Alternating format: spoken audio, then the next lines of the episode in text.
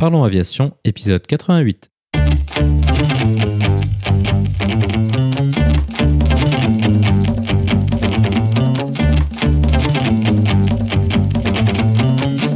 Parlons Aviation, le podcast qui parle de tout ce qui vole. Je m'appelle Antoine et aujourd'hui nous parlons de la formation pilote de ligne à l'ENAC avec Sébastien.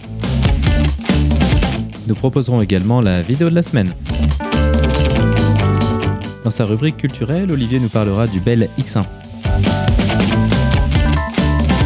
Bienvenue à bord, j'espère que vous êtes confortablement installés. Parlons Aviation épisode 88 et prêt au départ.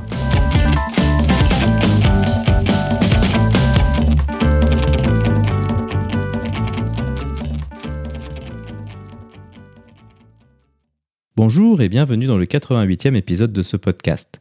Cette semaine, nous allons parler d'un sujet orienté vers la formation pour accéder au métier de pilote de ligne.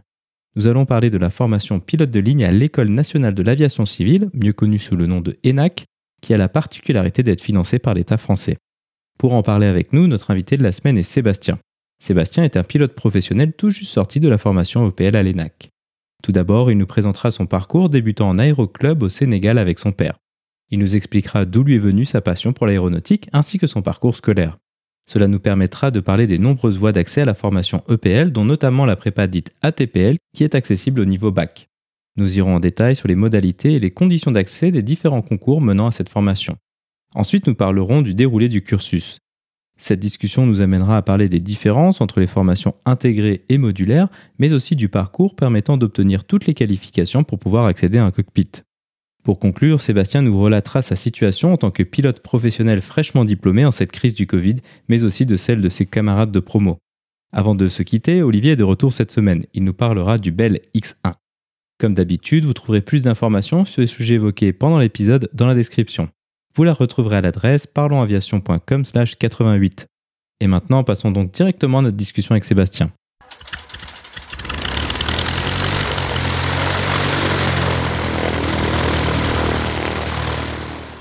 Bonjour Sébastien et bienvenue sur Parlons Aviation. Peux-tu nous décrire ton parcours aéronautique?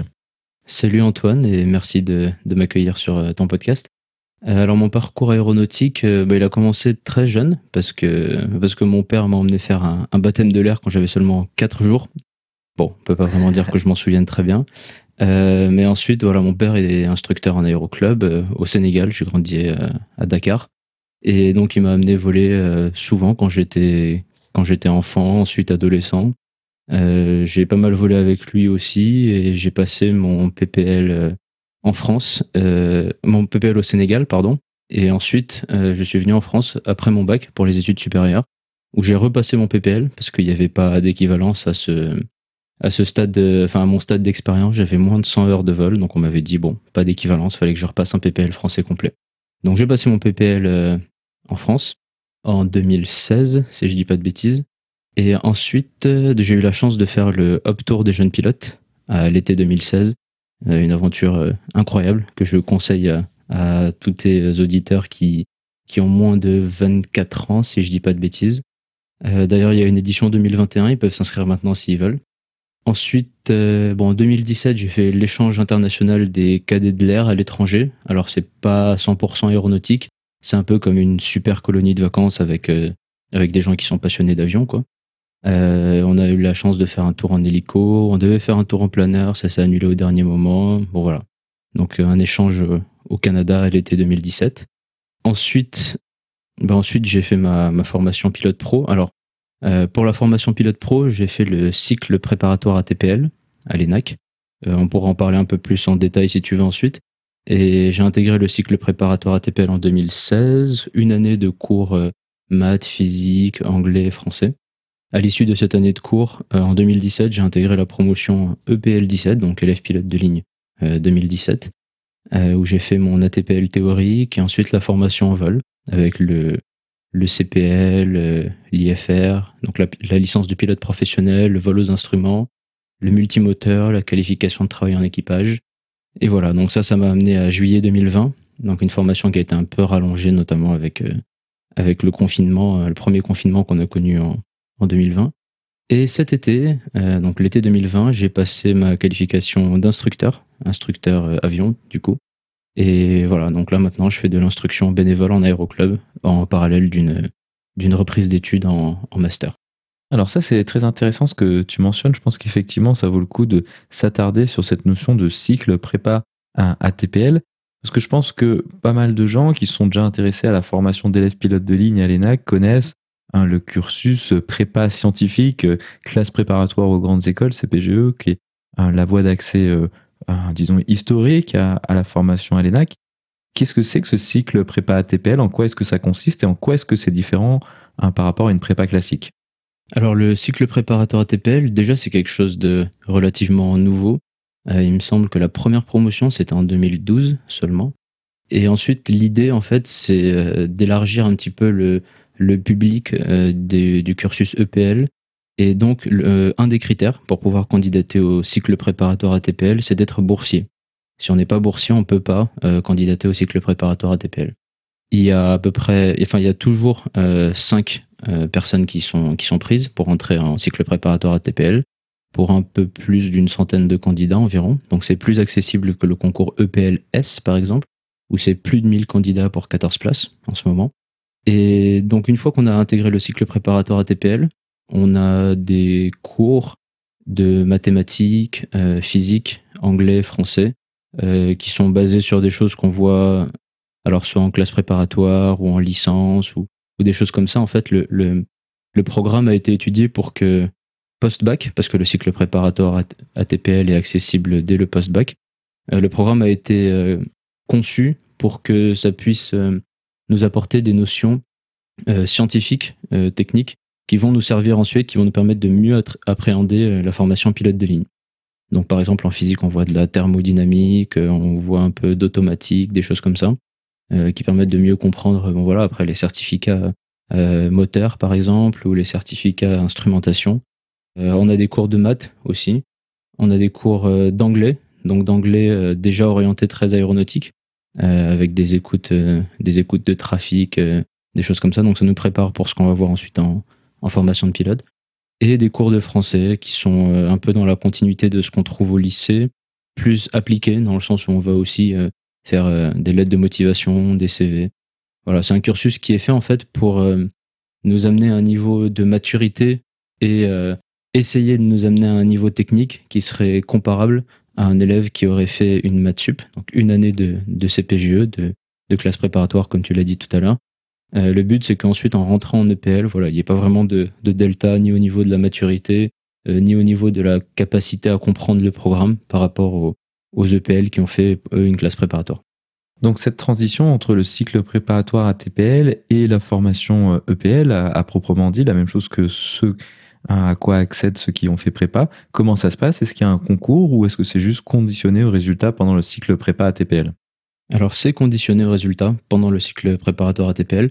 Alors comment ça se passe? Quand on veut rentrer au cycle préparatoire ATPL, il faut passer un concours qui ressemble euh, beaucoup au concours EPLS euh, e ou EPLU ou EPLP même, on en parlera tout à l'heure probablement. Euh, il faut passer d'abord une sélection sur dossier qui est spécifique au cycle préparatoire ATPL, mais ensuite il y a des écrits, donc en maths, physique et connaissances aéronautiques. ces écrits-là sont basés sur un programme de terminal pour maths physique, de terminal technique, donc pas forcément de terminal scientifique, euh, de terminal technique en maths et en physique. Et ensuite, en connaissances aéronautiques, c'est niveau BIA. Et après, voilà, il y a les tests psychotechniques, psychomoteurs, les entretiens, etc., dont on parlera peut-être plus tard aussi. Euh, donc ça, toute la partie psychotechnique, psychomoteur et entretien, c'est pareil pour les EPLS, EPLU, EPLP. C'est commun à tout le monde. Et ensuite, pendant l'année de prépa TPL, bon voilà, il faut avoir euh, des notes au-delà d'un seuil défini qui est à 12 sur 20, si je me souviens bien. Et une fois qu'on a sur l'année une moyenne supérieure à 12 sur 20, ben on est euh, accepté ensuite pour euh, suivre le cursus pilote de ligne à l'ENAC. Alors ça c'est super, ça permet de donner leur chance à, pas mal de gens qui auraient peut-être pas eu leur chance en, temps normal. Tu as mentionné ces notions de EPL, U, S et P. Est-ce que tu peux peut-être euh, donner plus de détails là-dessus? Parce que typiquement, une fois de plus, il y a beaucoup cette image de qu'il y a uniquement la prépa qui permet d'accéder à la formation EPL, mais ah, en fait, c'est pas du tout le cas, au-delà même du cycle préparatoire ATPL que tu as décrit. C'est ça, donc le cycle préparatoire ATPL qui est accessible post-bac ou alors post-DUT, post-BTS ou post-CPES. Bon voilà, faut aller regarder sur le site de l'ENAC pour avoir vraiment les détails. Au-delà de ça, il y a les cursus EPLU et EPLP qui permettent de rentrer à l'ENAC et de faire la formation pilote euh, sans être passé par, par la prépa. Alors on va reprendre dans l'ordre. EPL, donc élève pilote de ligne. EPLS, c'est cursus scientifique. Il faut avoir 16 ans à 23 ans pour candidater. Et il faut avoir au moins 60 crédits ECTS, donc une année de, classe prépa ou alors d'études scientifiques d'une manière générale pour pouvoir candidater. Euh, c'est le plus gros des candidats parce qu'il y a à peu près 25 EPL qui sortent par an de l'ENAC. Et dans ces 25 EPL, il y en a 14 qui sont des EPLS. 14 EPLS donc qui pour la plupart ont fait prépa. Pas tous d'ailleurs, mais ceux qui n'ont pas fait prépa, ils ont dû bosser le programme de prépa, donc c'est quand même un gros boulot. Ensuite, il y a les EPLU. Euh, donc là, il y en a un petit peu moins, il y en a que 4. Là, il faut avoir 17 à 28 ans avoir un diplôme scientifique Bac plus 2, donc un DUT ou un BTS par exemple, et avoir déjà la TPL théorique, donc la licence de pilote de ligne théorique. Pour le cursus EPLU, e euh, quand on rejoint l'ENAC, alors en théorie on ne devrait faire que la formation pratique, euh, c'est-à-dire les vols, et pas la formation théorique parce qu'on a déjà la TPL théorique. Mais depuis un an déjà, euh, il faut refaire la formation théorique parce que, alors j'ai pas vraiment le détail, mais pour des histoires de, de réglementation, euh, l'ENAC a dû refaire passer la TPL théorique aux EPLU. Donc les critères de candidature aux, EPLU risquent de changer dans les années à venir pour leur proposer une formation plus adaptée. Et bon, aujourd'hui, voilà, c'est Bac plus 2, ATPL théorique, 17-28 ans. Et ensuite, les EPLP euh, sont des euh, personnes qui peuvent candidater donc de 18 à 30 ans, qui ont juste un baccalauréat et une licence de pilote professionnel en plus de l'ATPL théorique. C'est-à-dire que c'est des gens qui ont déjà volé, qui ont déjà au moins, alors en modulaire, il faut 150 heures à peu près pour avoir le CPL, ou peut-être un peu plus, je me souviens plus exactement, qui ont déjà donc au moins le CPL et qui candidatent à l'ENAC pour faire bah, ce qui leur manque. C'est-à-dire euh, peut-être de l'IFR, peut-être le vol euh, multimoteur, ou la qualification de travail en équipage sur un euh, simulateur d'Airbus A320. Le cursus EPLP, c'est deux personnes par an. Donc pour récapituler, prépa ATPL 5 personnes, EPLS 14, EPLU 4, et EPLP 2, ça fait 25 personnes, si mon, mon calcul est bon. Et donc, dans ça tout juste. oui, à peu près, quoi. et donc, euh, voilà, EPLS, c'est le seul cursus où il faut vraiment avoir fait prépa. Et encore, comme je disais tout à l'heure, euh, il y a des gens qui n'ont pas fait prépa, qui ont fait autre chose, une école d'ingé, et qui ont bossé euh, eux-mêmes de leur côté pour préparer la sélection, le programme de prépa pour passer les écrits maths physique. Exactement, ça c'est peut-être une précision qu'il est intéressante d'apporter. C'est-à-dire qu'il y a ces différents euh, cursus, euh, enfin voies d'accès, disons, mais en fait, euh, les épreuves de maths physique, si je dis pas de bêtises, c'est uniquement pour les gens qui ont fait prépa. Hein. Ça, hein, pour les autres, les U et les, les EPLU et les EPLP, il n'y a pas ces matières purement théoriques. Hein. C'est ça C'est bien ça, effectivement. EPLU, EPLP, il n'y a pas d'écrit en fait pour la sélection. Il n'y a que les tests psychotechniques, psychomoteurs et les entretiens. Les seules personnes qui passent un test écrit, c'est prépa ATPL, niveau bac, et EPLS niveau première année de prépa. Bah, tant que nous sommes sur ce sujet-là, on peut euh, aller en détail. Alors, à quoi ça ressemble ces épreuves euh, psychotechniques? C'est quelque chose qui est, euh, je pense, assez obscur pour la plupart des gens qui en ont jamais passé. En quoi est-ce que ça consiste? Ça ressemble à quoi ce truc-là? Alors, les tests psychotechniques et psychomoteurs, de, dans le jargon, on appelle ça les Psy 1. Donc, les Psy 1, c'est une journée qu'on vient passer à l'ENAC où on est dans une salle devant un ordinateur et on passe tout un tas, tout un tas de tests. Euh, sont des tests qui vont nous permettre euh, de, de, de, voir en fait notre aptitude en, calcul mental par exemple, ou alors en euh, compréhension de texte avec des intrus ou la, ou la détection de synonymes. Il y a des tests de mémoire, de raisonnement logique. Il y a un test qui, qui est assez connu, c'est le test du camionneur, où on doit faire tout un tas de calculs assez rapidement pour, entre guillemets, aider un peu un, un camion qui, qui traverse une chaîne de montagne à mieux optimiser son chargement, sa consommation de carburant, des choses comme ça. Donc c'est pas mal de voilà de petits exercices psychotechniques auxquels on, peut se préparer hein, d'ailleurs, euh, grâce au guide EPL euh, qui existe euh, qui existe qui est en ligne que, que des collègues de, ma promotion et des promotions d'avant ont, fait, et aussi grâce à des sites comme EPL Test ou Pilotest.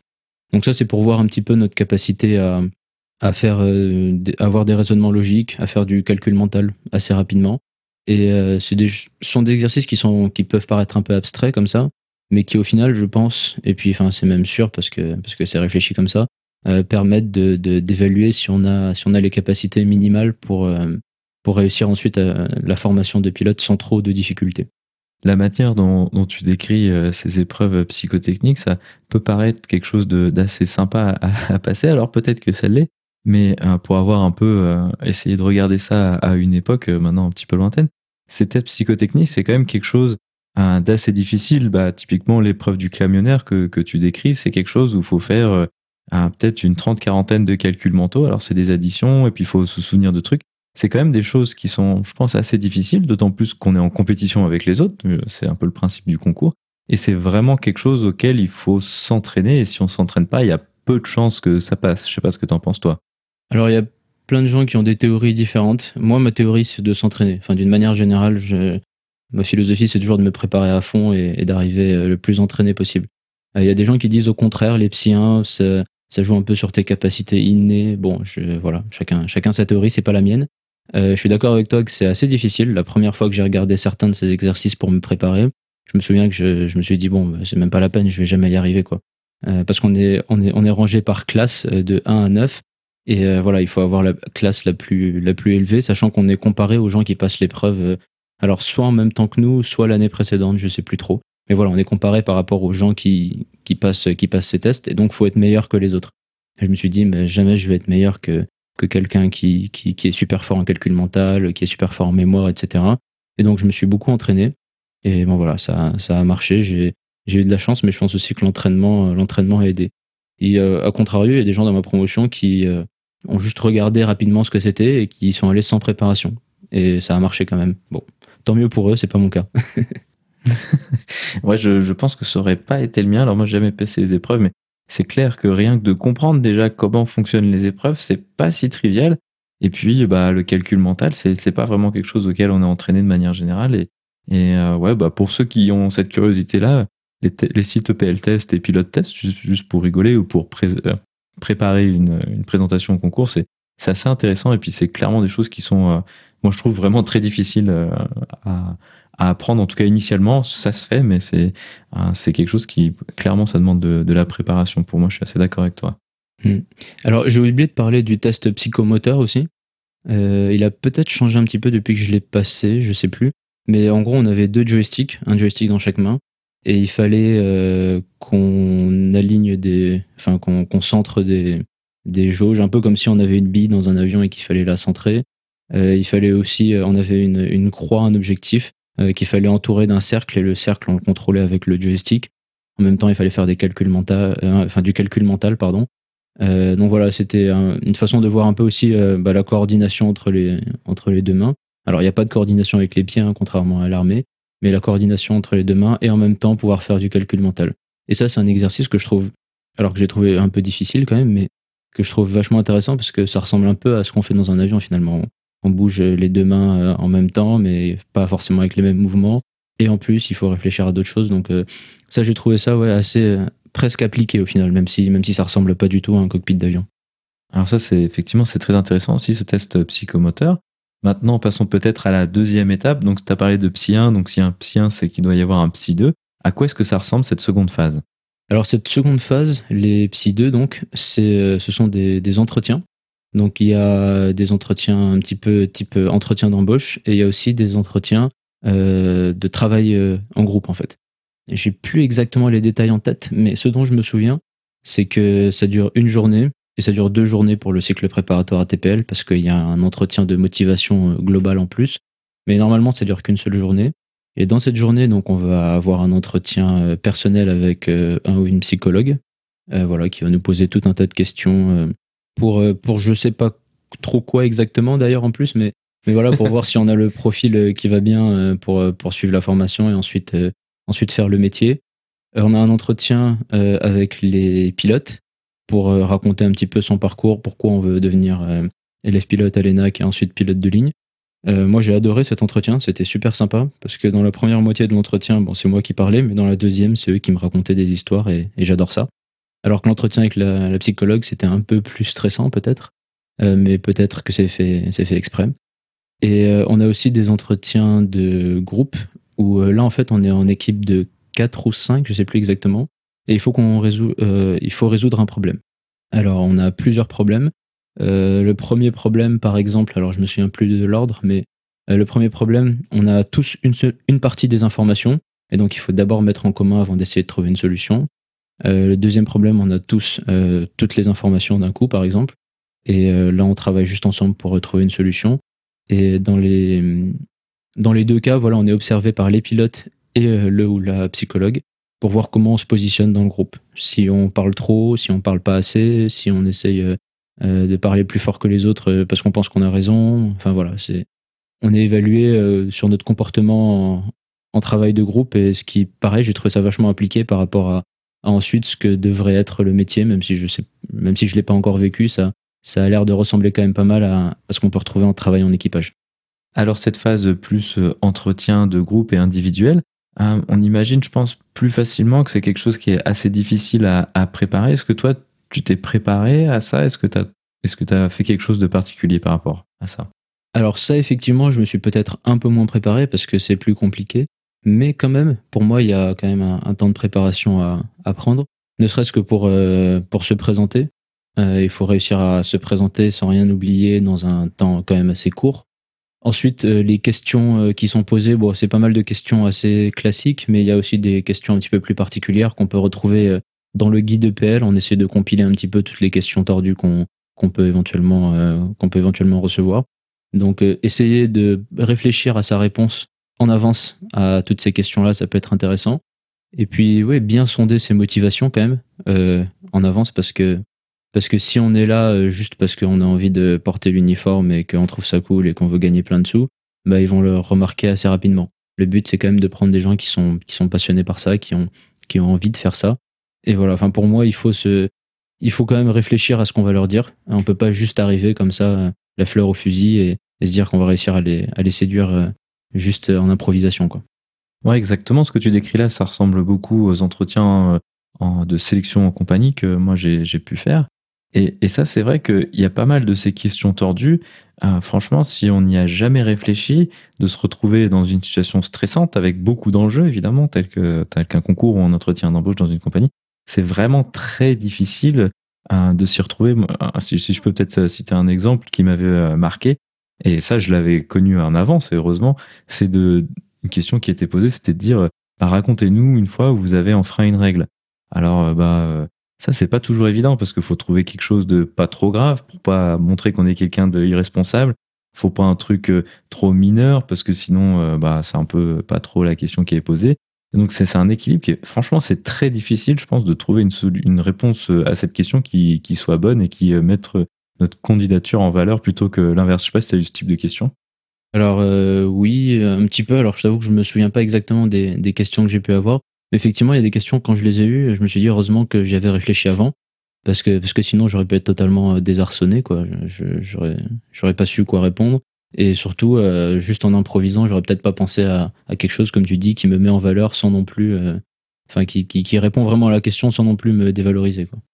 Donc voilà, je pense qu'on a pas trop mal discuté du concours pour accéder à la formation. Donc une fois le concours obtenu, une fois l'admission prononcée, Comment est-ce que ça se passe Par où débute la formation?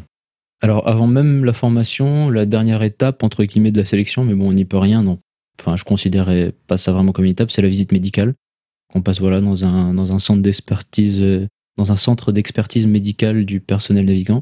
Et puis, une fois qu'on a cette visite médicale-là, on commence les cours alors en septembre, hein, vers la rentrée scolaire normale. On commence des cours un peu, un peu comme si on était à l'université ou, au lycée. Euh, on commence les cours de la TPL théorique, de la licence de pilote de ligne théorique. Et c'est là qu'il y a vraiment un, gros plus euh, de l'ENAC par rapport à d'autres écoles, par exemple. C'est qu'on a des cours euh, bon, en présentiel hors Covid, bien sûr, avec des enseignants de, de l'ENAC ou des des extérieurs pardon, vraiment spécialistes de leur domaine. Par exemple, en météo, on avait deux enseignants qui étaient ingénieurs météorologues de Météo France, etc., spécialisés en aéronautique, et ils venaient nous donner des cours et ils avaient des histoires à raconter. Il y en avait un qui était qualifié d'ailleurs sur, euh, sur ATR. Et du coup, voilà, ça fait que, que, que les cours sont vraiment très agréables à suivre. Euh, moi, je sais que c'était vraiment la, la première fois de, de ma vie, peut-être, que j'étais aussi content d'aller en cours. c'était, j'allais juste m'asseoir sur une chaise et écouter des gens parler, hein, mais j'étais vraiment content parce que, parce que ça touchait à ce qui me passionnait et les gens qui en parlaient étaient quand même euh, compétents. On a aussi des contrôleurs aériens qui nous donnaient des cours de réglementation. On avait un copie Air France super sympa qui, qui nous donnait des cours de, structure, de structure avion. Enfin voilà, donc la partie théorique est, où on passe les 14 certificats est, très, est, très sympa dans le sens où on n'est pas tout seul face à son bouquin pour, pour apprendre la théorie. Alors, les 14 certificats, donc là, c'est pareil pour tout le monde hein, qui veut passer sa licence de pilote de ligne théorique. Euh, c'est 14 matières, avec euh, voilà, de, la météo, de la réglementation, de la navigation, de la communication, etc., etc., euh, qui vont nous permettre de passer la licence de pilote de ligne théorique et donc d'avoir les savoirs théoriques nécessaires donc, pour entrer ensuite en formation en vol, mais aussi pour, le reste, pour le reste du processus, rentrer en compagnie aérienne, etc. La formation théorique dure euh, 8 mois, 9 mois environ. Pendant cette formation théorique, on passe euh, 8 certificats en février et 6 certificats vers le mois de, mai-juin. Et une fois qu'on a fini cette formation théorique, on rentre en formation pratique. Avant de parler de la formation pratique, j'ai oublié de dire qu'on passait aussi la, qualification euh, de, langue anglaise, donc le, FCL, enfin selon le FCL 055, on passe ça aussi, on est préparé avec euh, deux ou quatre heures d'anglais par semaine, je ne me souviens plus. Euh, voilà, donc on passe aussi cette qualification-là. Et ensuite, donc, comme je disais, on rentre en formation en vol. La formation en vol qui est composée de plusieurs phases. La première phase, le CPL VFR. Donc CPL, la licence de pilote professionnel, et VFR, le vol à vue. Donc là, c'est dans cette phase-là qu'on va vraiment apprendre à piloter pour ceux qui n'ont jamais piloté avant en tout cas, mais la majorité de la classe n'a pas vraiment piloté avant, ou alors a fait juste un peu d'avion un peu de planeur. Donc on va apprendre à piloter, et on commence directement sur TB20. Alors moi j'avais déjà un PPL avant, et, déjà ça m'impressionnait de passer sur TB20, donc, euh, donc ceux qui n'ont pas volé avant, bon, tu me diras, ils ont connu que ça, donc euh, c'est de la référence, mais, mais c'est quand même un, un, super avion, 250 chevaux, train entrant, pas variable. Et voilà, on commence là-dessus, et on passe à peu près 80-90 heures à faire du TB20 en maniabilité, en navigation, pour passer la licence de pilote professionnel.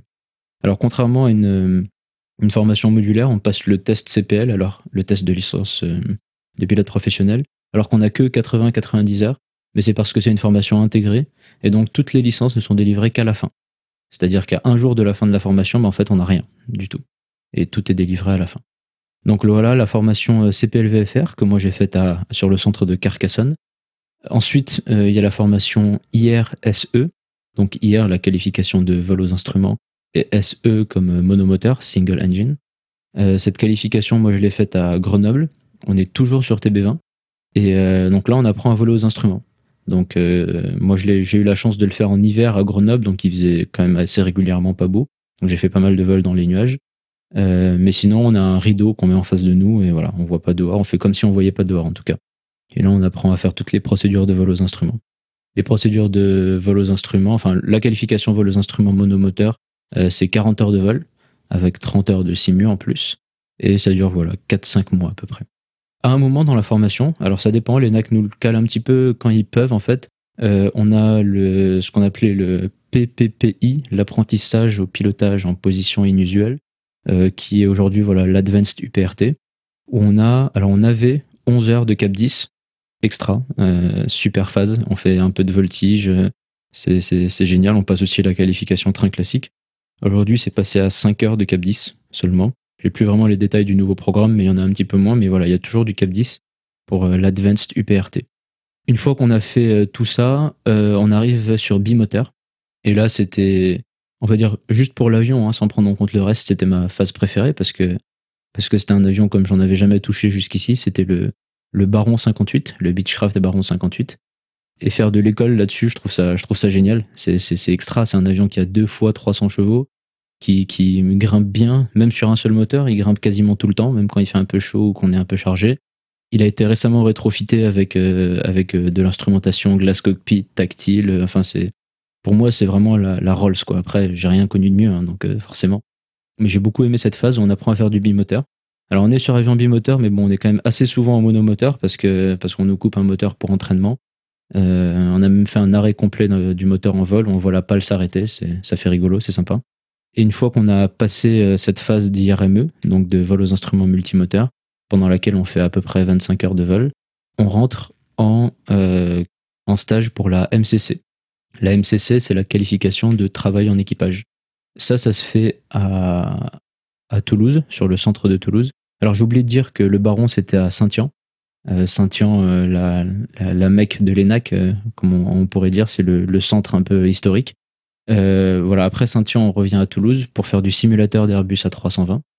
Et là, on passe 60 heures dans le simulateur d'Airbus A320 pour apprendre à travailler en équipage et aussi faire voilà ce qu'on appelle la transition réacteur voir les petites spécificités euh, du vol euh, en avion à réaction plutôt que euh, sur le vol en avion à, hélice. Et une fois qu'on a fini ces 60 heures de simulateur, on passe le CAF, donc le contrôle Air France, qui est en gros la sélection simu pour, pouvoir être inscrit sur les listes d'Air France en tant que PL.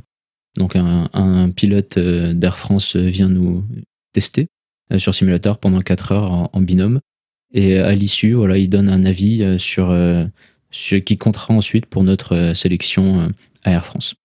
Ah, Peut-être on peut revenir sur un point de détail sur cette formation pratique. Tu as parlé des différents centres de l'ENAC. Comment est-ce que ça se passe, la répartition et l'hébergement? Est-ce que vous changez tous les mois? Est-ce que la promotion est ensemble? Est-ce que c'est un petit peu aléatoire? Comment ça se passe au niveau pratique, ça? Alors effectivement, il y a, il y a plusieurs centres à l'ENAC pour la, la, formation en vol. les centres sur lesquels on va retrouver les, les EPL, euh, ça va être principalement Carcassonne, Montpellier, Grenoble et Saint-Yan. Mais comme autre centre, il y a aussi euh, Muret, Castelnaudary, Melun et Biscarrosse. La répartition, en fait, se fait euh, un petit peu en fonction des disponibilités qu'il y a dans, chaque centre. C'est-à-dire que nous, en fait, on est en quadrinome, parfois en trinôme. Et chaque quadrinome ou chaque trinôme est réparti sur un centre pour une phase avec certaines dates. Ce qui fait que, par exemple, dans la promotion, on ne commence pas tous la formation en vol en même temps. Euh, certains la commencent directement après la fin de la théorie, d'autres la commencent quasiment six mois plus tard. Donc ça dépend des, disponibilités qu'il y, a, euh, qu'il y a en centre. Ensuite, euh, sur les centres, pour le logement, sur la plupart des centres, il y a un logement. C'était le cas à Carcassonne, Grenoble et Saint-Yon pour moi. À Montpellier, c'est pas le cas, par exemple. Mais sur la plupart des centres, il y a un logement où, du coup on est logé pour, pour pas cher, est à, trois minutes à pied des avions, c'est génial. Il y a une petite vie de centre en plus avec les autres étudiants euh, qui peuvent être des élèves pilotes cadets chinois, qui peuvent être des élèves euh, pilotes euh, de la Royal Air Maroc par exemple. Et non, toute la promotion n'est pas ensemble. Alors parfois il y a des quadrinômes ou des trinômes qui se croisent, mais globalement, à la fin de la théorie, bon voilà, on se revoit plus que ponctuellement. moi, j'ai pu faire une grosse partie de la formation avec un autre quadrinôme, donc on était souvent à 8, mais c'est à peu près tout. À un moment, à Saint-Yon, on s'est retrouvé à 12 ou 16. Mais voilà, c'est pas, pas la norme de faire tout ensemble. C'était le cas avant, euh, quand il y avait des grosses promotions de PL dans les années 2000, par exemple. Euh, des promotions de plusieurs dizaines de PL, beaucoup plus qu'aujourd'hui. Où euh, là, ils allaient par, par, par, par groupe beaucoup plus grand en formation en vol. Et là, il y avait une vraie vie de centre avec que des EPL, on va dire. On imagine comme toute formation, il y a un peu des hauts et des bas. Quels sont tes meilleurs souvenirs de la formation OPL ah, c'est difficile à dire. Moi, enfin, cette formation EPL, c'était vraiment des, un des meilleurs moments de ma vie. En fait, c'était, c'était génial. Euh, la théorie, bon, c'était très sympa. Euh, il fallait bosser toute la, tous les cours, euh, tous les certificats pour la TPL théorique. J'ai bien aimé globalement. même si voilà, se préparer à des examens écrits, c'est moins rigolo que de se préparer à des tests en vol. Ensuite, pendant la formation pilote pro vol à vue, donc pendant le, le CPL VFR, euh, c'était peut-être la phase dont j'ai le moins profité parce que euh, il fallait quand même euh, fournir pas mal de travail, au moins au début en tout cas, pour s'habituer au nouvel avion, s'habituer à la méthode de l'ENAC, vraiment comprendre ce qu'on attend de nous et arriver à vraiment être à l'aise en fait. donc au début, ça fait quand même beaucoup de, beaucoup de pression, on a, on a, un poids sur les épaules et donc on en profite peut-être un petit peu moins. Enfin, je parle que de mon ressenti. Hein. Pour mes camarades, pour certains, ça a été totalement différent. Je dirais que ma, ma, phase préférée, moi, ça a été le vol aux instruments monomoteurs, euh, parce qu'on était à Grenoble, on était sur le terrain de Saint-Jouard, euh, et c'était, euh, qui s'appelle Grenoble-Isère maintenant, au milieu des montagnes, enfin, pas au milieu, mais vraiment pas loin des montagnes, c'était, c'était extraordinaire. Depuis la chambre, on voyait, on voyait euh, voilà, la chartreuse, euh, c'était, c'était, c'était, c'était vraiment top, super phase. On avait un instructeur génial, que je salue d'ailleurs s'il écoute, salut Vincent un instructeur génial qui nous a vraiment euh, appris bon, les bases du vol aux instruments, mais aussi qui, nous a, qui a continué à nous apprendre à piloter d'une manière générale. Et on a pu euh, faire des voyages à l'étranger, on a pu aller en Suisse, on a pu aller en Allemagne. Euh, je me souviens notamment d'un super vol. Alors c'est pas la norme, hein, mais on a fait une, une mission chocolat entre guillemets. On est allé aux éplatures pour, on s'est posé, on a fait un complet, on est allé acheter des chocolats, on est revenu avec. C'est le genre de petits trucs comme ça qui sont qui sont vraiment vraiment top quoi, qui laissent des, très bons souvenirs. Ensuite, bah, c'est la formation vol multimoteur sur sur Baron donc sur Baron 58 était top aussi. On avait un super un super instructeur Nicolas. L'avion est très sympa aussi. Après, la vie de centre à Saint-Ouen était peut-être un peu moins sympa qu'à Grenoble, mais bon, ça dépend juste des personnes qui sont là à ce moment-là. par contre, l'avion est extra. C'est la, je me souviens notamment que c'est la première fois, en fait, dans ma, dans ma très courte vie de, de, pilote, que je sentais une espèce d'accélération euh, en mettant la puissance. On met plein gaz, on s'enfonce un tout petit peu dans le siège. Alors juste un tout petit peu, hein, c'est pas un Mirage 2000. Mais euh, voilà, c'est la première fois que j'ai ressenti ça et j'ai trouvé ça, j'ai trouvé ça vraiment incroyable. Formation de travail en équipage est aussi très intéressante. Alors désolé, je réponds pas trop à ta question du coup, quel est mon moment préféré, mais j'ai tout aimé en fait. J'ai tout aimé. Euh, on vole sur des avions extraordinaires avec des super instructeurs. On est en groupe de vol avec ses potes. Moi, j'avais la chance, j'étais en groupe de vol avec mes meilleurs potes. Euh, donc, c'est juste un super moment, quoi. C'est génial. Toutes les phases sont bonnes à prendre. Mais ouais, si je devais choisir un moment en particulier, ouais, ce serait, ce serait l'IRSE à Grenoble. Tu as mentionné un peu cette méthode ENAC en quoi ça consiste et en quoi est-ce que c'est différent par rapport à la méthode d'enseignement plus traditionnelle, telle que celle pratiquée en aéroclub que tu connais un petit peu mieux maintenant en tant qu'instructeur? Alors la méthode ENAC, euh, alors je ne sais pas si j'ai suffisamment de recul pour vraiment en parler euh, dans les détails. Hein. Peut-être qu'un instructeur ENAC ne euh, serait pas vraiment d'accord avec moi, mais voilà, ce que, ce que, que ça m'inspire, c'est que c'est très procédural. Il y a beaucoup de procédures qu'il faut connaître par exemple, on fonctionne, euh, alors c'est globalement ça pour tous les pilotes pro, hein. on fonctionne avec des, scans, des flows dans le cockpit, et les checklists sont très synthétiques, avec euh, seulement quelques items. Alors qu'en aéroclub, par exemple, on a des longues checklists qui en fait sont des do lists euh, qu'on suit, mais bon, c'est normal. En aéroclub aussi, les gens veulent, font ça pour le plaisir. Ils veulent pas forcément régulièrement, donc on peut pas leur demander d'être aussi efficace entre guillemets qu'un pilote pro. Après la méthode ENAC, effectivement, tout est écrit euh, à l'ENAC. Euh, il n'y a pas vraiment de, freestyle, entre guillemets. Y a, on a vraiment une grosse doc euh, qui est fournie sur, sur iPad où, où tout est écrit. Dès qu'on a une question, c'est, on est quasi sûr que ça va être dedans. Donc c'est très organisé. Par contre, effectivement, on peut pas faire les choses de mille façons différentes. Hmm, pour faire quelque chose, souvent il y a une façon de le faire et puis c'est tout. Les instructeurs sont quand même assez bien standardisés. On passe d'un instru à l'autre. Alors en dehors des, sensibilités différentes de chaque instructeur, voilà, la méthode est, toujours un petit peu la même. Et il semblerait, alors c'est les collègues un peu plus anciens qui, le disent, que ça soit très adapté ensuite pour euh, le travail euh, en ligne. Donc euh, une fois qu'on sort de l'ENAC par exemple et qu'on veut rentrer dans des compagnies aériennes qui exploitent des avions de ligne, ben on fonctionne déjà pareil. Il y a déjà un, manuel d'exploitation, il y a l'OMA, l'OMB qui parle de l'avion. Dans l'OMA, il y a le A08 avec toutes les procédures enfin toutes les euh, procédures opérationnelles, on va dire, de, de l'employeur. Ça fonctionne déjà comme ça à l'ENAC, et donc on est bien préparé pour la suite, pour, euh, pour piloter en ligne. Par contre, effectivement, la méthode ENAC, euh, vu qu'elle est très structurée, elle nécessite une certaine adaptation une fois qu'on a fini l'ENAC pour aller faire des choses qui sont beaucoup moins structurées, comme par exemple du travail aérien, certains types de travail aérien, ou parfois de l'aviation d'affaires, ça, ça, peut dépendre. Il faut, il faut une adaptation. Ce qu'on apprend à l'ENAC, c'est très structuré. Mais je pense que c'est plus facile de le faire dans ce sens-là, d'apprendre quelque chose de très structuré et ensuite de pouvoir, de pouvoir être plus adaptable que, que l'inverse. Donc, tu as mentionné tout à l'heure la, sélection euh, par rapport avec un pilote Air France qui, vous avait été faite à la sortie de la, formation MCC. Quel est un peu le partenariat entre la formation à l'ENAC et Air France et comment est-ce que ça se manifeste? Alors effectivement, historiquement, une grosse partie des élèves pilotes de ligne de l'ENAC euh, vont chez Air France, ou aller chez Air France en tout cas, parce qu'il y a un partenariat qui existe depuis assez longtemps. Euh, L'ENAC, euh, enfin Air France fait confiance à l'ENAC pour la formation des pilotes, et d'ailleurs la formation des pilotes à l'ENAC est un peu basée sur ce dont a besoin Air France, mais ce qui au final est, ce dont toutes les compagnies ont besoin. Donc oui, historiquement, les EPL vont chez Air France, une bonne partie. C'est un peu moins vrai ces dernières années. Mais il y a toujours ce partenariat où effectivement, euh, quand on sort de l'ENAC en tant que PL, on n'a pas besoin de repasser toute la sélection Air France. Pourquoi? Parce que tout simplement, on l'a déjà faite, entre guillemets. C'est-à-dire que les Psy 1 que Air France envoie souvent passer à l'ENAC, ben on les a déjà passés. La sélection au simulateur que certains candidats pro font, bah, nous, on la passe aussi, c'est notre CAF.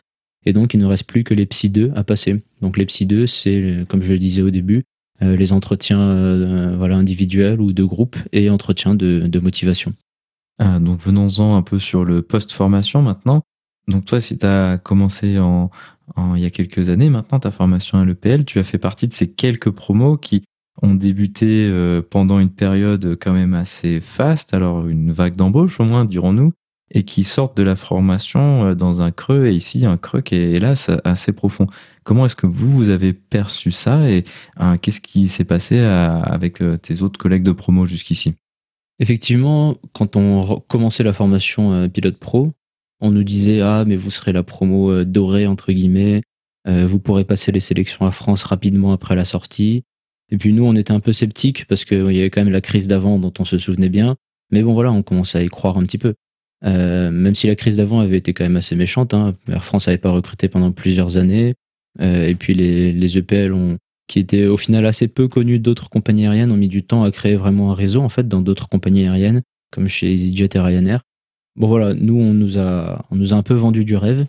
On est tombé dans le panneau, si je puis dire, dans le sens où on a commencé à y croire un petit peu. Et là, effectivement, on termine la formation. Alors, ça y est, toute la promo a terminé. Là, on a tous terminé en 2020. Et bon, voilà, n'ai pas besoin de donner de détails, mais c'est un peu compliqué en ce moment pour trouver un job, un job de pilote de ligne, ce pour quoi on a été formé. Même si dans la promotion, il y en a plein qui, sont prêts et qui ont envie de faire d'autres jobs éventuellement, même avant de devenir pilote de ligne. Comment on le vit? Alors, euh, certains ont repris des études. Euh, ceux qui avaient notamment mis en pause des études d'ingénieur ou des choses comme ça euh, les ont reprises. Certains, alors la plupart de la promo a passé sa qualification d'instructeur. Pour certains parce que ça les intéressait déjà, pour d'autres parce que c'est une façon une façon comme une autre de, voler finalement. Une partie de la promotion donc est, instruc, est instructeur maintenant. Une partie a repris ses études. Il y en a qui ont trouvé du travail en travail aérien, donc quelques-uns qui font euh, de la photographie aérienne, par exemple, ou des choses comme ça. Et puis, euh, bah, sinon, globalement, c'est quand même relativement morose dans le sens où on fait pas exactement ce, ce pourquoi on a été, euh, on a été formé. Mais on n'a pas vraiment de doute non plus sur le fait que ça arrivera un jour, que c'est un moment difficile à passer, que c'est un moment difficile à passer pour tout le monde, mais que le gros avantage du fait que ça soit une filière gratuite, euh, c'est que c'est qu'on n'a pas d'emprunt à rembourser, en tout cas très peu, peut-être juste des emprunts étudiants pour certains. On n'a pas un, chèque de, de 100 000 euros à rembourser, et c'est ça permet d'avoir une certaine tranquillité et de prendre du recul par rapport à par rapport à tout ce qui arrive. Et j'ai beaucoup de compassion pour pour certains de mes amis qui qui sont dans des situations financières difficiles euh, à cause à cause de cette crise. Donc effectivement, c'est pas facile, mais on est loin d'être les plus à plaindre et on en a tous conscience. Effectivement, donc euh, moi je peux que vous souhaiter que, que vous trouviez un, emploi pour lequel vous avez été formé le plus rapidement possible et qu'on mette tout ça derrière nous au, plus vite. Un autre aspect qui est, est important euh, bah, dans votre situation justement, c'est la phase d'attente parce que ben, c'est des compétences assez particulières qui sont enseignées pour devenir pilote de ligne, tout ce qui est vol aux instruments, multimoteur et tout ça. Et donc euh, vient ainsi la question du maintien des compétences. Est-ce qu'il y a quelque chose qui vous est proposé par l'ENAC pour que vos diplômes euh, et vos certificats ne, n'expirent pas euh, un peu bêtement? Alors ça, c'est aussi une grande chance qu'on a à l'ENAC, c'est euh, que notre qualification IRME, donc vol aux instruments multimoteurs, et MEP, multimoteur tout simplement, enfin multimoteur à piston, est revalidée tous les ans par l'ENAC, c'est-à-dire qu'on fait un vol d'une heure trente qui permet de, proroger ses licences de, un an. Et ça, c'est pris en charge par l'ENAC. Donc ça nous fait économiser, je sais pas, aux alentours de 1000, 1500 euros par an. Et en plus, on continue à, de temps en temps avoir des piqûres de, rappel un petit peu tous les ans sur la méthode ENAC et sur le vol aux instruments. Et c'est pour pas, pour pas perdre un peu le, le fil si jamais ça prend quelques années. C'est une mesure qui, alors j'ai peur de dire une bêtise, mais qui avait été instaurée suite à la dernière crise et euh, donc qui est continuée euh, pendant cette crise, euh, qui a jamais été vraiment arrêtée en fait. Alors à la dernière crise, il y a aussi eu d'autres types d'aides. Alors là, j'ai pas vraiment de détails dessus, mais très ponctuellement pour des gens qui sont dans des situations très particulières, il y a, pu avoir d'autres types d'aides, notamment une aide la, au paiement d'une qualification de type Jura 320 par exemple. Je sais que ça existait, même si j'ai pas de même si j'ai pas de détails.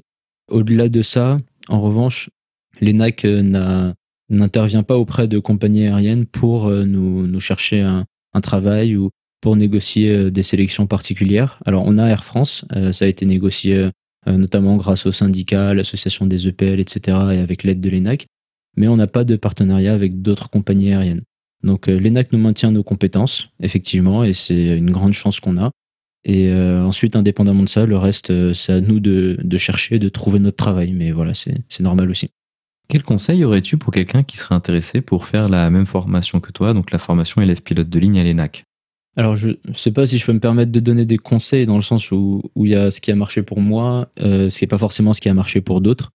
Je sais juste que mon secret, alors c'est pas du tout un secret, mais euh, ma façon de voir les choses, c'est d'être toujours préparé et d'anticiper. Euh, dans tout ce que je fais, j'essaye d'arriver euh, plus près que ce qu'il faut. Euh, dans le sens où quand j'ai commencé ma formation à ben, j'avais déjà pas mal volé. Donc, donc j'ai pu en profiter quand même. J'étais pas tout le temps sous l'eau à devoir ingurgiter la, la, grande quantité d'informations qu'on nous donne au début, en tout cas. Donc le fait d'arriver préparé, c'était c'était quelque chose qui m'a beaucoup aidé, qui m'a permis de, de, passer un bien meilleur moment, on va dire. J'ai aussi fait pas mal de, de simulateurs de vol. donc j'étais, je suis un, alors j'étais, parce que j'en fais un peu moins, mais j'étais un très gros geek de Flight Simulator. Je faisais du vol euh, en réseau sur euh, Ivao, par exemple, etc. Je faisais ça pendant toute mon adolescence. Parfois même, je me mettais, je me faisais des transatlantiques où je restais derrière l'ordi pendant 8 heures. Enfin, une catastrophe, quoi. Euh, mais tout ça, ça m'a, ça m'a permis d'apprendre vraiment pas mal de choses. Alors, de façon très déstructurée, et ça a fait du bien de le structurer ensuite. Mais ça m'a permis d'apprendre tout un tas de choses qui ont fait que à aucun moment ça a été vraiment difficile. Alors, je veux pas dire par là que ça a été facile, mais je veux dire que ça, j'ai toujours eu, j'ai toujours eu ce sentiment que, que j'y arriverais. Euh, contrairement à certains de mes collègues qui sont arrivés peut-être moins préparés parce qu'ils ont fait d'autres choses tout simplement. Et eux, il y a des moments où, où ils ont eu plus de doutes euh, sur le fait qu'ils allaient réussir la formation ou pas. Bon, je sais pas trop comment résumer ça, mais euh, moi, ce que je, ce que j'essaye de faire, c'est d'anticiper, d'essayer d'arriver le plus près possible. Par exemple, pour la prépa ATPL, j'avais déjà fait un DUT moi avant. Donc l'année de prépa ATPL n'était pas non plus si difficile que ça, vu que j'avais déjà vu une partie du programme et même j'avais déjà mûri en DUT. Donc euh, ce qui a marché pour moi, voilà, c'était d'anticiper, d'arriver un peu plus près que ce que ce qui était nécessaire. Mais bon, ce sera peut-être pas le cas pour d'autres. Maintenant, passons à un autre sujet, un petit peu différent. Tu t'es récemment lancé dans un podcast qui s'appelle l'expérience Shiban. Euh, pourquoi cette idée un peu folle de lancer un podcast? Ah bah c'est ça fait partie de ces idées qui viennent euh, pendant le confinement. Euh, en fait, c'est une idée que j'avais depuis assez longtemps. Je, je regarde beaucoup de, de, vidéos sur YouTube de, de, créateurs, de choses comme ça. Et euh, ça fait longtemps que j'ai envie de, de, faire quelque chose qui, qui, qui, allait me permettre de, m'éclater un petit peu et surtout qui allait apporter un peu de valeur aux gens. Je voulais pas me lancer là-dedans tout seul. C'est pour ça qu'on est quatre, en fait, euh, avec trois autres PL, euh, Maxence, Victor et Marek, euh, qui sont de ma promo ou de la promo précédente. Et pendant le confinement, euh, je me suis dit, bon voilà, j'ai du temps là, j'ai beaucoup de temps. C'était pendant mon stage de MCC. Et euh, par contre, j'ai pas du tout les moyens de lancer une chaîne YouTube parce que je voulais dès le début essayer de faire quelque chose de, bien, enfin de bien, essayer en tout cas euh, de faire quelque chose de, de, propre, on va dire. Pour ça, sur YouTube, j'ai commencé à faire un peu un budget. Bon, c'était totalement hors de portée de ce que je pouvais faire avec avec mon maigre salaire absent d'étudiant. Donc je me suis dit que le podcast, ça serait pas mal. Écouté ton podcast d'ailleurs depuis déjà un certain temps. Euh, je trouvais ça super sympa. J'ai écouté ensuite bah, certains des podcasts que tu m'as conseillés pendant, euh, pendant que je, me préparais pour, pour lancer le podcast avec mes collègues. C'est un média qui pour moi est quand même relativement, qui est quand même en croissance. Aux États-Unis, par exemple, ça a explosé la consommation de podcasts. Peut-être que ça va venir en France aussi, si c'est pas déjà le cas. Euh, c'est quelque chose qui était techniquement accessible, mon ami, par exemple, Marek, un très grand sens euh, visuel, on va dire. Donc, pour, euh, pour toutes les promotions que vous voyez sur les réseaux sociaux, c'est lui qui s'en occupe et je savais qu'il allait faire un super job. Maxence, par exemple, a cet aspect un peu storytelling, donc je savais que ça pourrait être sympa. Victor aussi. Je me suis souvent dit que tous les gens que je croisais euh, dans l'aéronautique, qui étaient intéressants, certains super intéressants, bah, au final, leurs histoires elles restaient que pour moi ou pour le petit groupe de personnes qui étaient là. Et j'ai fini presque par me sentir coupable dans le sens où je me suis dit, bah, il faut que tout le monde sache en fait ce que ce mec-là il a vécu, ce que cette nana-là elle a fait, etc. Et le fait d'inviter des personnes dans un podcast, euh, bah, ça fait que c'est une trace euh, presque indélébile, on va dire, et à laquelle beaucoup de gens peuvent accéder, et euh, en plus qui sont sur des sujets qui peuvent être un peu particuliers. Alors là, on en est au tout début du podcast, donc on commence tout juste, mais voilà, pour le moment, on a eu des retours assez positifs. On a encore une énorme marge d'amélioration et, on espère un jour arriver près de notre centième épisode comme toi. Bah écoute, je vous le souhaite. Est-ce que tu peux nous donner alors je, je sais même pas je suis même pas sûr qu'on ait mentionné le nom du podcast. Comment est-ce qu'il s'appelle le podcast et comment est-ce que les auditeurs peuvent le retrouver? Alors, euh, effectivement, tu l'as, tu l'as dit juste avant, mais euh, le podcast s'appelle euh, l'expérience Shiban. Alors, Shiban, c'est un, c'est un mot alors qui vient à la base de l'arabe parlé, par exemple, au Maroc ou en Algérie ou en Tunisie. Et c'est un mot qui est utilisé dans, dans l'armée, française notamment, pour désigner un, pilote expérimenté. Un Shiban, c'est voilà, un de ces pilotes qui a fait plusieurs déploiements des opérations extérieures, qui a vécu tout un tas de choses et quand on va voler avec lui, bon voilà, on prépare bien son vol quoi. Et c'est un peu euh, ces personnes-là aussi qu'on essaie d'inviter, des Shiban, mais aussi des personnes qui sont euh, débutantes entre guillemets ou qui sont sur en bonne voie pour devenir des Shiban. Alors comment retrouver le podcast? Euh, On a un site internet euh, www.xpshiban.com euh, XP, donc raccourci pour expérience. Et sinon, on est sur les réseaux sociaux, Facebook, Twitter, euh, Instagram, XP Shiban.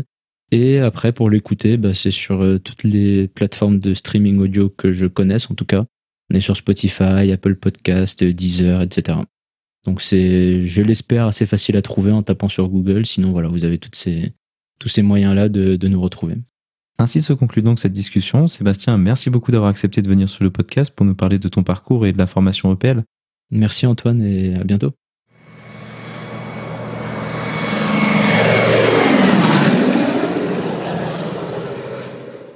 La vidéo de la semaine est une vidéo de la chaîne YouTube de Marek Madel, un des collaborateurs de Sébastien dans le cadre de son podcast. On peut y voir de nombreuses prises de vue effectuées lors de la formation EPL ENAC sur le Baron 58. Elle permet de se faire une bonne idée de cet avion et de la formation multimoteur à piston qui est effectuée avec. Vous trouverez le lien vers la vidéo dans la description ou en allant sur le lien parlonsaviation.com slash vidéo 88 sans accent sur le E de vidéo. Et maintenant, je passe le micro à Olivier pour sa rubrique culturelle sur le Bell X1.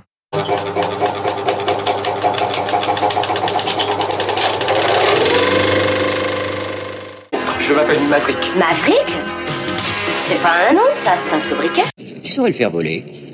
Tu l'as bien fait voler, toi.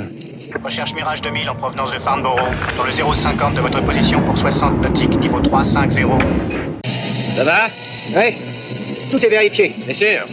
Oui.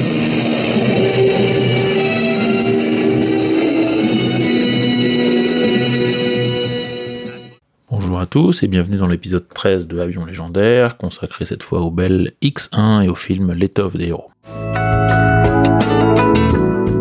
Alors, le Bell X-1 est un avion fusée expérimental qui était donc le premier de la série des X-Plane, X pour expérimental, dont j'ai déjà parlé dans cette rubrique si vous êtes euh, fidèle à l'émission, avec euh, l'épisode 4 et le X-15. Le X-1 fut conçu juste à la fin du second conflit mondial, euh, donc fin 45, spécifiquement pour étudier les problèmes du vol supersonique et en particulier l'échauffement des matériaux à haute température. Alors pour bien comprendre les choses, euh, il faut donc savoir que la vitesse de déplacement des ondes sonores dans l'atmosphère est donc ce qui définit la vitesse du son. Cette vitesse dépendant de la température et de la densité de l'atmosphère dans laquelle elle se propage. Pourquoi elle n'est pas la même au niveau du sol, où elle est d'environ 1220 km/h, soit 340 mètres par seconde. Et en altitude, euh, par exemple à 11 000 mètres, elle n'est que de 1000 km/h environ. Un physicien autrichien qui s'appelait Ernst Mach a donné son nom à l'unité de vitesse du son, Mach 1 correspondant à une fois vitesse du son, Mach 2 deux fois, etc. Donc pendant des années, cette vitesse du son a été un véritable obstacle pour les aviateurs qui tentaient de le dépasser, d'où l'expression mur du son, les avions devenant instables et souvent incontrôlables, ce qui a coûté la vie à nombre de pilotes.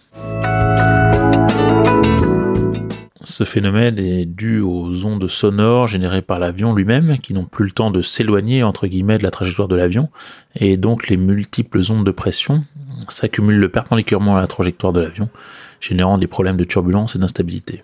Lorsque l'avion dépasse le mur du son, ces ondes de pression se déplacent vers l'arrière et prennent une forme de cône. Le bang supersonique que l'on entend n'est donc pas lié au passage à proprement parler du mur du son, comme on le croit souvent, mais il va être entendu par toute personne se trouvant sur le trajet de l'avion et qui perçoit les ondes sonores liées au cône de pression et tant que l'avion est en vol supersonique. Le 14 octobre 1947, un jeune capitaine de l'US Air Force de 24 ans, Charles E. Yeager, surnommé Chuck, un as de la Seconde Guerre mondiale sur le front européen avec 13 victoires homologuées, devient officiellement le premier aviateur à passer Mach 1 aux commandes du X-1, euh, baptisé Glamorous Glennis du nom de son épouse, au-dessus du désert de Mojave en Californie.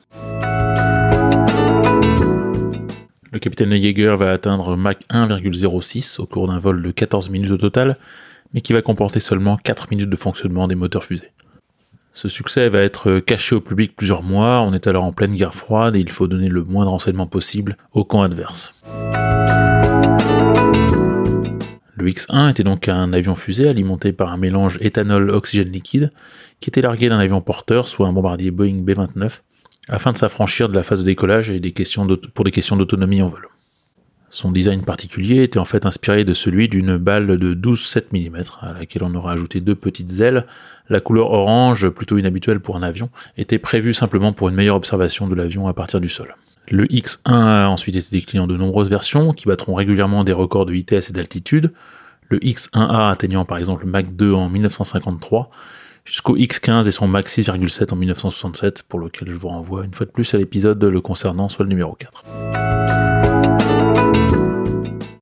They talk about the right stuff. Well, you know, uh, it really don't mean a lot to guys like us because flight testing or research flying is it's a way of life with you, and that's your job, and you do it a lot. Uh, there's a lot of luck involved, and and if you survive, you survive. If you don't, you don't.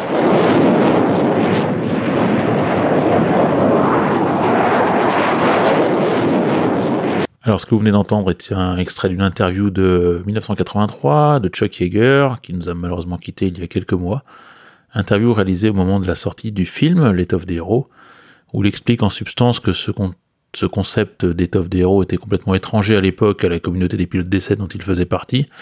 Euh, il explique que ces gars faisaient juste leur boulot, certains mouraient, d'autres pas, la chance ou la malchance jouait évidemment un rôle important, et puis c'était comme ça, un point c'est tout. Alors, L'étoffe des héros, The Red Stuff en version originale, est un film de Philip Kaufman sorti en 1983 et adapté du livre de Tom Wolfe sorti en 1979. Il retrace la vie des pilotes d'essai après la Deuxième Guerre mondiale, en particulier la course à l'espace, qui va conduire au programme Mercury et aux premiers Américains dans l'espace. Le film débute donc sur le record établi par Chuck Yeager en 1947, puis se concentre sur les Mercury 7, comme on appelait les premiers astronautes américains du programme Mercury, et le star system établi autour d'eux. Ils étaient en effet présentés comme des héros américains en première ligne face aux visées spatiales et militaires de l'URSS. Oui, parce qu'en pleine, guerre froide, pardon, tout ce que faisaient les soviétiques et leur réussite initiale dans le domaine spatial, comme le premier satellite artificiel Sputnik ou le premier homme dans l'espace Yuri Gagarin, sonnait comme une menace militaire pour l'opinion publique américaine, qui voyait plus le côté guerre potentielle avec l'URSS que l'exploit technologique. Le film, comme le livre, mettent donc en parallèle les astronautes superstars, euh, qui étaient donc très célèbres même avant d'avoir effectué le moindre vol, comparativement au relatif anonymat des pilotes d'essai de la Chuck Yeager, risquant leur vie quasi quotidiennement dans un trou paumé de Californie, en plein milieu du désert et pour un salaire euh, minable. Le film a très peu vieilli aujourd'hui, même au niveau des effets spéciaux qui datent d'avant l'ère du numérique, et se regarde encore très bien avec des scènes aériennes du X1, puis du F-104 vraiment impressionnantes, sans parler des vols spatiaux des capsules Mercury qui sont également très réalistes. Le casting d'acteurs est sans faute, on retrouve des futures pointures hollywoodiennes qui sont alors tout jeunes, tels que Dennis Quaid ou Ed Harris, qui jouent respectivement Gordon Cooper et John Glenn, deux des sept astronautes du projet Mercury. Il y a également Sam Shepard dans le rôle de Chuck Yeager et Scott Glenn, et son physique reptilien, euh, génial comme d'habitude dans le rôle d'Alan Shepard, le premier américain dans l'espace. Un petit mot sur le livre de Tom Wolfe, qui est un best-seller incroyable au moment de sa sortie, et qui a sans doute inspiré pas mal de vocations de pilotes. Plus qu'un livre de récits d'aviation, c'est aussi une étude psychologique sur les pilotes de cette époque, et aussi sociologique sur l'Amérique des 60s et la guerre froide. Un des plus grands livres euh, jamais écrits sur l'aviation selon moi, et je peux vous dire que j'en ai lu un sacré paquet. Enfin est sorti récemment la première saison d'une série L'étoffe des héros sur la plateforme Disney+, euh, que j'ai eu la chance de voir et qui reprend l'épopée du programme Mercury. Cette série est plutôt pas mal faite, on apprend quelques détails historiques intéressants, mais elle est plus axée sur la vie et la rivalité des premiers astronautes. Elle n'aborde pas du tout le côté aviation du livre euh, ou du film initial. Voilà, c'est tout pour aujourd'hui. J'espère que cet épisode vous aura intéressé. Je vous laisse avec le thème principal du film du, compositeur américain Bill Conti. Retrouvez-moi tous les 15 jours dans les podcasts Parlons Aviation et Avions Légendaires et laissez-moi des gentils commentaires ou même des méchants si vous le souhaitez à légendairesavions.gmail.com ou sur la page Facebook Sergent Chesterfield. Merci.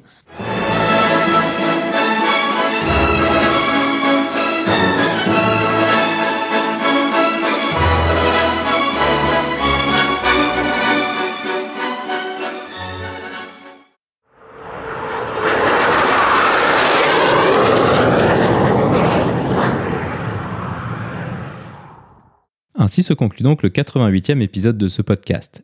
J'espère qu'il vous a plu et je vous invite à vous abonner sur votre application de podcast favori. Également, n'hésitez pas à laisser un avis 5 étoiles sur iTunes, ce qui permettra à d'autres personnes de découvrir ce podcast. Je tiens à remercier Sébastien d'avoir accepté de venir sur le podcast pour nous parler de sa formation à l'ENAC et de son podcast. Je tiens également à remercier Olivier pour le travail fourni pour sa super rubrique culturelle. La description de cet épisode est disponible sur notre site web parlonsaviation.com/88. Si vous avez des questions, des remarques ou des suggestions, n'hésitez pas à nous contacter sur contact@parlonsaviation.com.